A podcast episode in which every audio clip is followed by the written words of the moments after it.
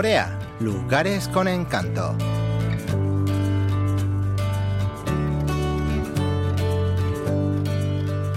Destinos más memorables.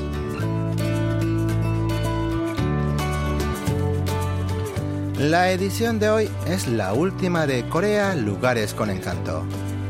Durante un año les hemos presentado cincuenta y tantos destinos turísticos de Corea, repletos de belleza y poco conocidos. Les describimos las siluetas de las montañas superponiéndose en la lejanía como un biombo. Conocimos el Mar del Este, con el profundo color azul que caracteriza sus aguas, y el sol que se levanta en su horizonte antes que en ningún otro lugar. También presenciamos los hermosos atardeceres en las costas cenagosas del Mar Amarillo. Caminamos por bosques de aire puro y conocimos islas que desbordan de personalidad como Sorokto, Songmodo y Yongdo. También visitamos patrimonios culturales de la humanidad mundialmente reconocidos como la fortaleza Hwasong de Suwon y la fortaleza Naman Sangsong. Recorrimos senderos temáticos con paisajes inolvidables como Parekil, Sanjekil y Sullekil. Finalmente les invitamos a conocer la provincia de Gangwon-do, aprovechando los Juegos Olímpicos de Invierno de Pyeongchang 2018. Y por supuesto, compartimos con ustedes los platos más típicos y deliciosos de todos esos lugares. Hoy en la última edición de Corea Lugares con Encanto, recordaremos los destinos más memorables elegidos por los seis productores que nos invitaron a viajar a través de sus ojos y sus experiencias.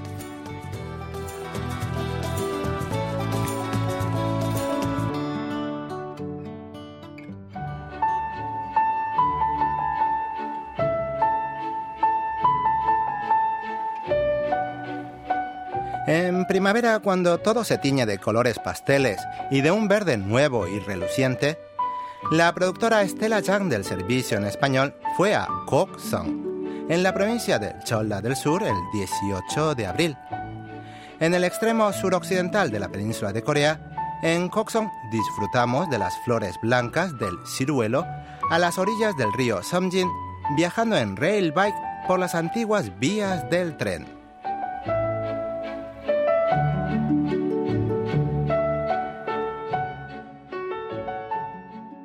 Llegamos a un lugar que permite disfrutar otra actividad infaltable de Coxon, el rail bike. Se trata de un vehículo para dos o cuatro personas que se impulsa sobre las vías del tren pedaleando como si fuese una bicicleta.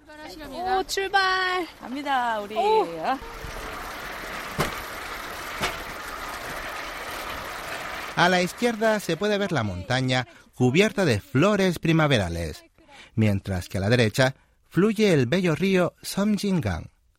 Ahora comprendemos por qué la gente dice que la ruta del rail bike que bordea el río Somjingang es una de las tres mejores rutas de rail bike de Corea. Sin poder evitarlo, una canción les brota del corazón.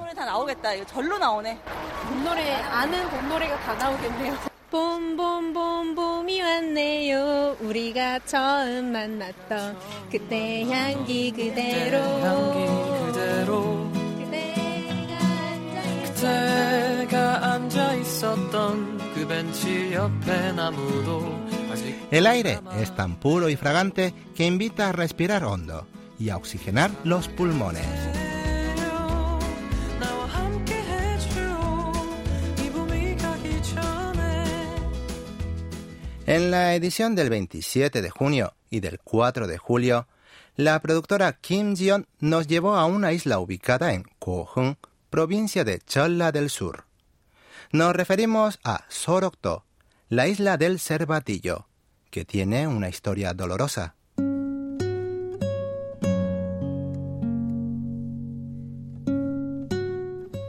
A pesar de la belleza del lugar, desde 1916, durante la dominación japonesa, los enfermos de lepra fueron confinados allí y durante 100 años fue prisión y hospital de leprosos. El lugar favorito de Kim Ji-yeon fue el Camino de la Curación.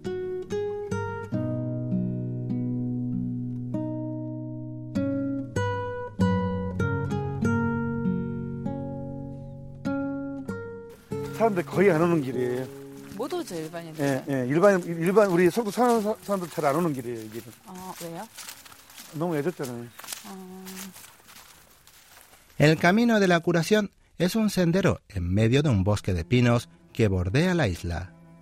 Tiene 4 kilómetros de extensión y está tan retirado que ni siquiera los habitantes de Sorocto lo conocen mucho.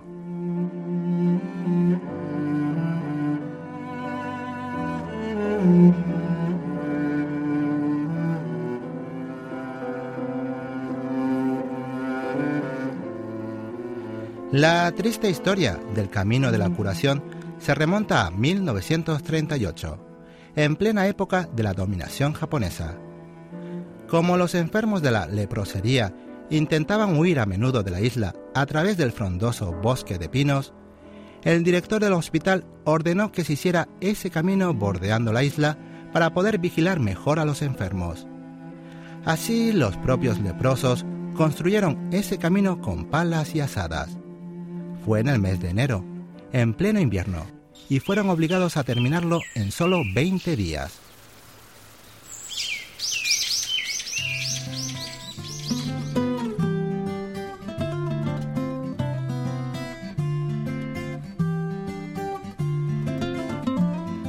Quizás recuerden a la productora Oaron por sus exclamaciones de asombro y el entusiasmo mostrado en sus viajes.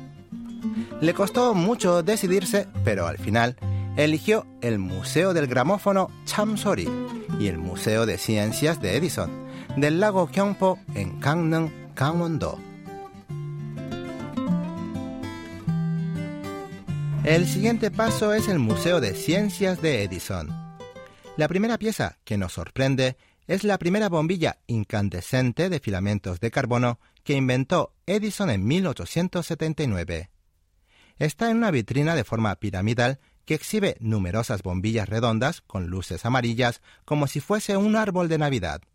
¿Por qué tendrán esa forma? Se lo preguntamos a la guía del museo. Edison descubrió que el vacío hace que los filamentos de las bombillas duren más, así que les introducía mercurio para sacarles el aire. Como eran hechas a mano, el último paso era cerrarlas con los dedos, por eso tienen un extremo puntiagudo. La pared de enfrente está cubierta de unas 500 bombillas de filamento de tungsteno, que fueron fabricadas en 1909.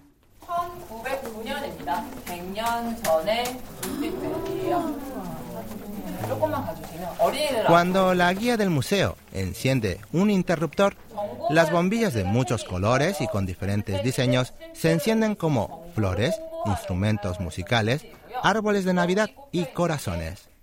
Un verdadero festival de luces.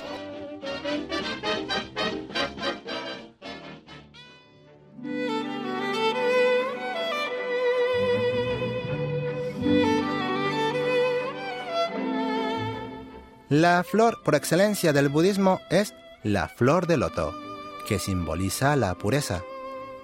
El agua con fango donde crece esta planta se asocia con el apego y los deseos carnales, pero su flor inmaculada simboliza pureza y elevación espiritual.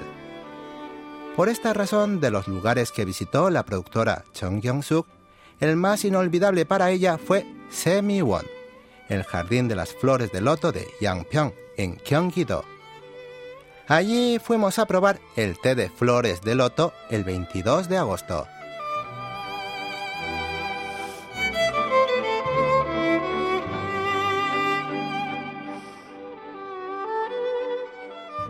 Mientras el arroz se cuece, la instructora ofrece a los visitantes un té de flor de loto, que se hace con flores blancas recogidas en la madrugada y mantenidas en el congelador. Sobre un cuenco de agua con hielo se pone la flor congelada y luego se va vertiendo agua lentamente para que se vayan abriendo uno a uno los pétalos. El té está listo para ser disfrutado cuando la flor se abre en su totalidad. Más que un té, es una pieza de arte.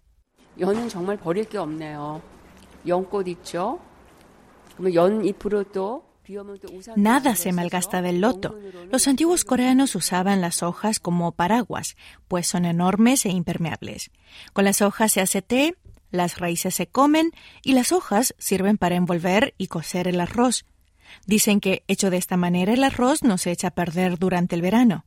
Sin duda el loto es una planta perfecta en todos los sentidos.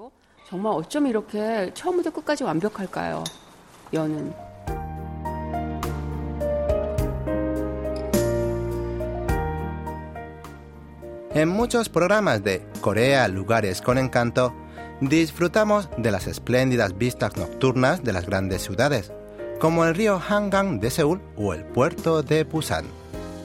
También recorrimos de noche la milenaria ciudad de Gyeongju, capital del antiguo reino de Shilla. Pero de todos los paisajes nocturnos, la productora Hong Chei escogió la visita a la fortaleza Hwasong de Suwon, declarada por la UNESCO como Patrimonio Cultural de la Humanidad. El 24 de octubre paseamos por esa fortaleza bajo la luz de la luna.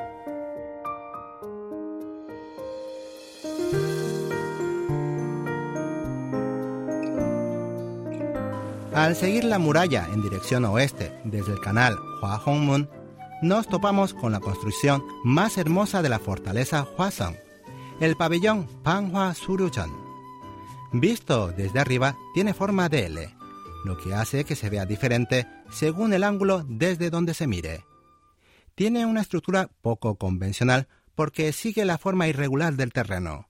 Se trata en realidad de un puesto de comando y observación para defender el lado noreste de la fortaleza, pero le dieron el nombre de Panhua Surujon, que significa descubriendo flores y siguiendo los sauces, porque armoniza bellamente con el entorno natural.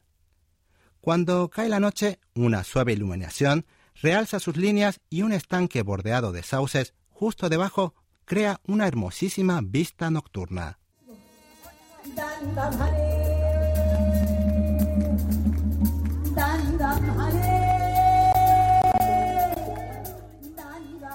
Delante del pabellón Panhua Suryujan, sobre el césped se ofrece un concierto a la luz de la luna. Con el pabellón y el estanque como telón de fondo, se escucha un pansori actualizado para el público de hoy.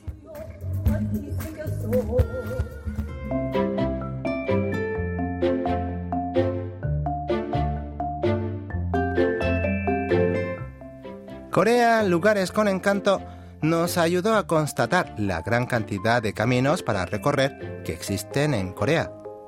De entre todos, Lee Bom-sok eligió el camino Sonje, el milenario camino de meditación del monte Odesan en Pyeongchang, Gangwon-do, que recorrimos el 26 de diciembre.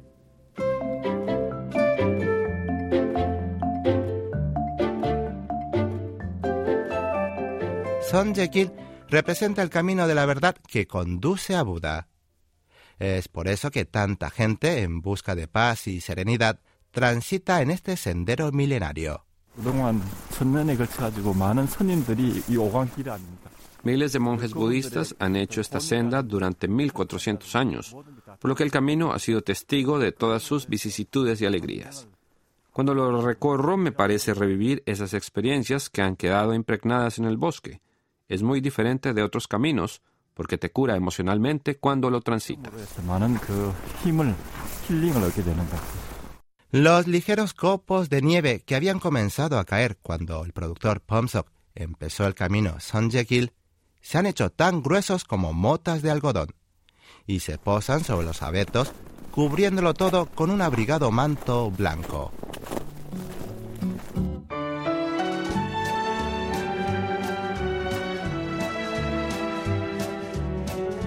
Y ahora sí, de verdad llegó la hora de despedirnos de Corea Lugares con Encanto. Esperamos que hayan disfrutado de este paseo virtual a través de los destinos que les presentamos durante un año. A partir de la semana próxima comenzamos un nuevo ciclo de programas dedicado a la literatura coreana, que esperamos que despierte tanto interés y cariño como Corea Lugares con Encanto. Hasta aquí los acompañó Lucas Kim.